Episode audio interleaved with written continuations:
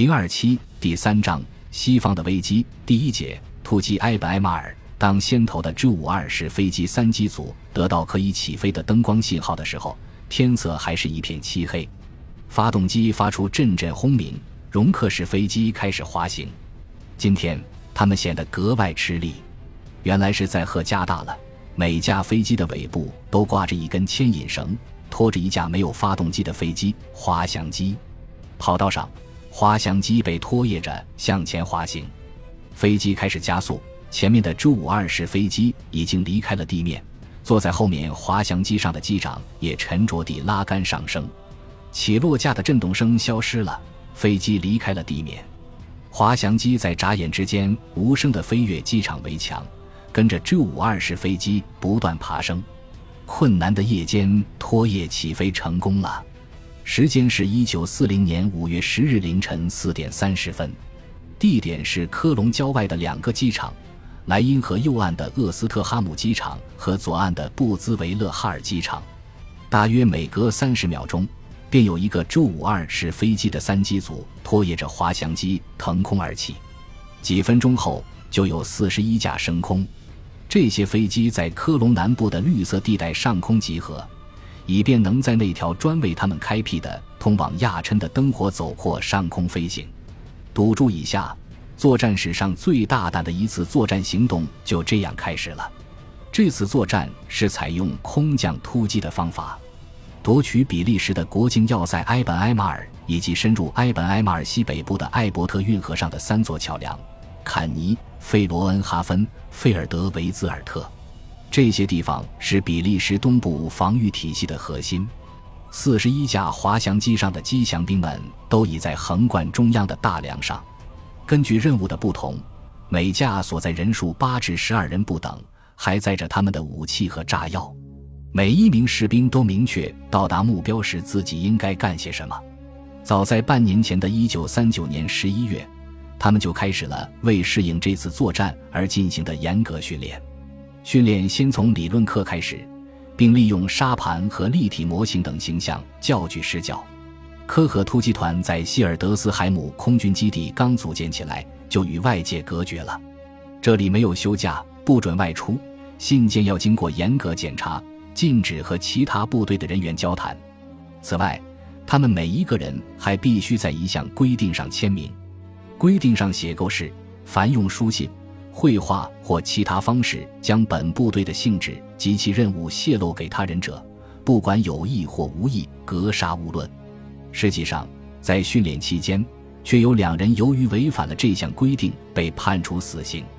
不过，在这次作战成功后，得到了赦免。作战是否成功和参战机降兵的命运取决于对敌人的攻其不备，因此要绝对保密。尽管士兵们在睡梦中都能对敌人堡垒群的内部细节了如指掌。但堡垒群的名字却直到所有训练结束后才告诉他们。继理论训练之后，开始了不分昼夜、不拘好坏天气的外场训练。到一九三九年圣诞节前后，他们就以苏台德地区、阿尔特法塔的捷克要塞作为假想目标进行实兵演习了。开始，我们对即将发起的进攻有些胆怯。曾经单独空降到埃本埃马尔堡垒群中执行过任务的工兵排长鲁道夫·维茨西回忆说：“但是我们逐渐对自己的力量有了信心。不久，我们就确信，从要塞上部发起进攻的一方要比在内部防御的一方安全得多。可是，怎样才能到达要塞的上部呢？比利时的这座国境要塞是在三十年代初期和艾伯特运河一起修筑的。”它是烈日要塞的北部支柱，位于马斯特里赫特河以南五公里处，俗称马斯特里赫特角，地处荷兰与比利时国境的比利时一侧。它控制着具有重大战略意义的艾伯特运河的纵深。要进攻亚琛、马斯特里赫特、布鲁塞尔一线，就必须渡过这条运河。可是，运河上的桥梁是可以随时被炸掉的。埃本埃马尔要塞建筑在一个高地上，南北为九百米，东西为七百米。乍一看，每个堡垒仿佛都是零散分布在一块五角形的区域内，但实际上，它是一个把炮台装有一二零毫米炮的转动武装甲炮塔、高射炮、反坦克炮、重机枪等阵地巧妙配置起来的防御体系。各部分之间由长达四点五公里的地下加固坑道和交通壕连接在一起。要想靠近它，看来是不大可能的。它的东北面是一个几乎垂直的断崖峭壁，高出运河约四十米；西北面环绕着水势滔滔的运河，那里也是崖陡壁绝。南面横隔着宽大的反坦克镜和七米高的防护墙。要塞的各个侧面都被所谓的运河带和堑壕带包围着，并筑有钢筋水泥碉堡，里面配有探照灯、六十毫米反坦克炮和重机枪。要想越过堑壕，攀上悬崖是办不到的，在这座近代化要塞的建造上，比利时军队绞尽了脑筋。不过，有一点他们却没有考虑到，那就是敌人有可能来自空中，降落在炮台和装甲炮塔之间的空地上。现在，从空中来的敌人已经向他们逼近了。四点三十五分，四十一架 G 五二式飞机都安全升空，尽管是在漆黑的夜色中。并且拖曳着沉重的滑翔机，但他们还是没出问题。科克上尉根据这次任务，把突击团分成四个突击队。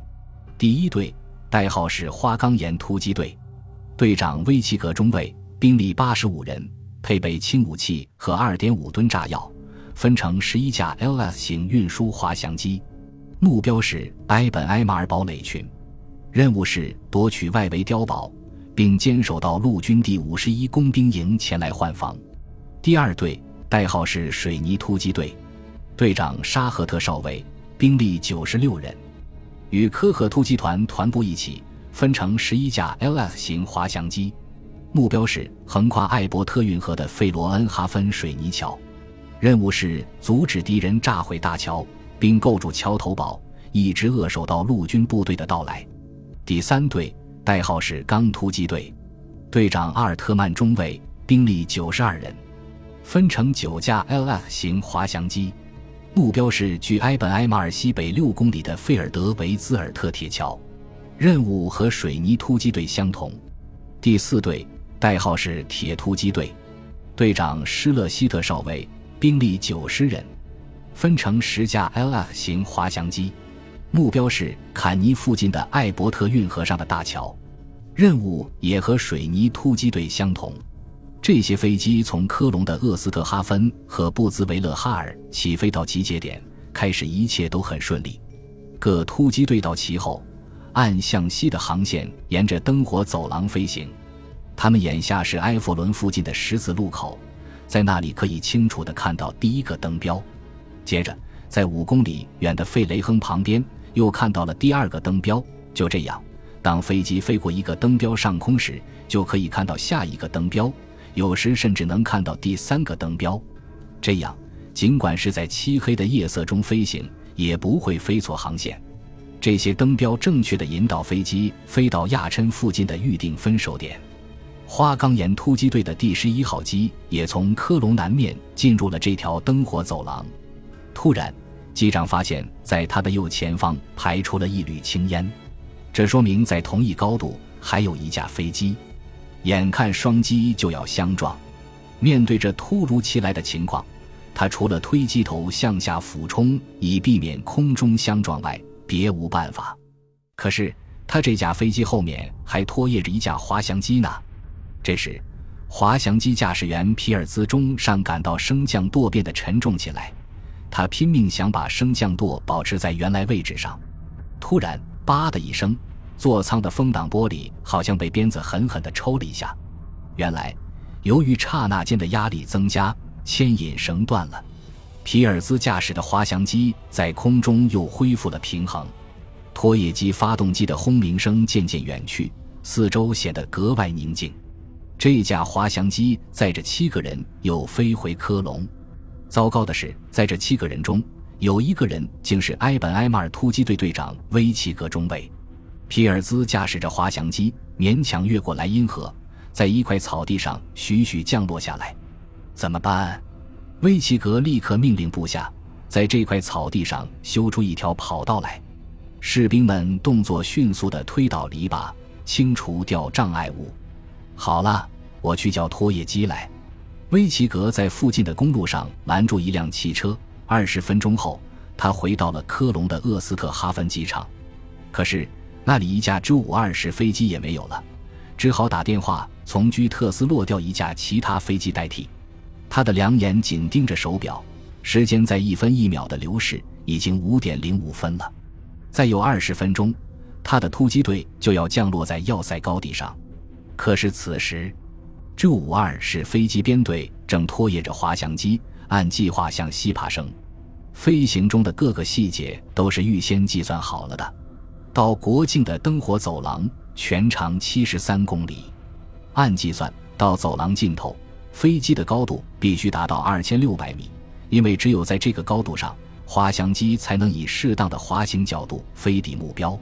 如果风力也和预先计算的一样。达到这个高度需要三十一分钟。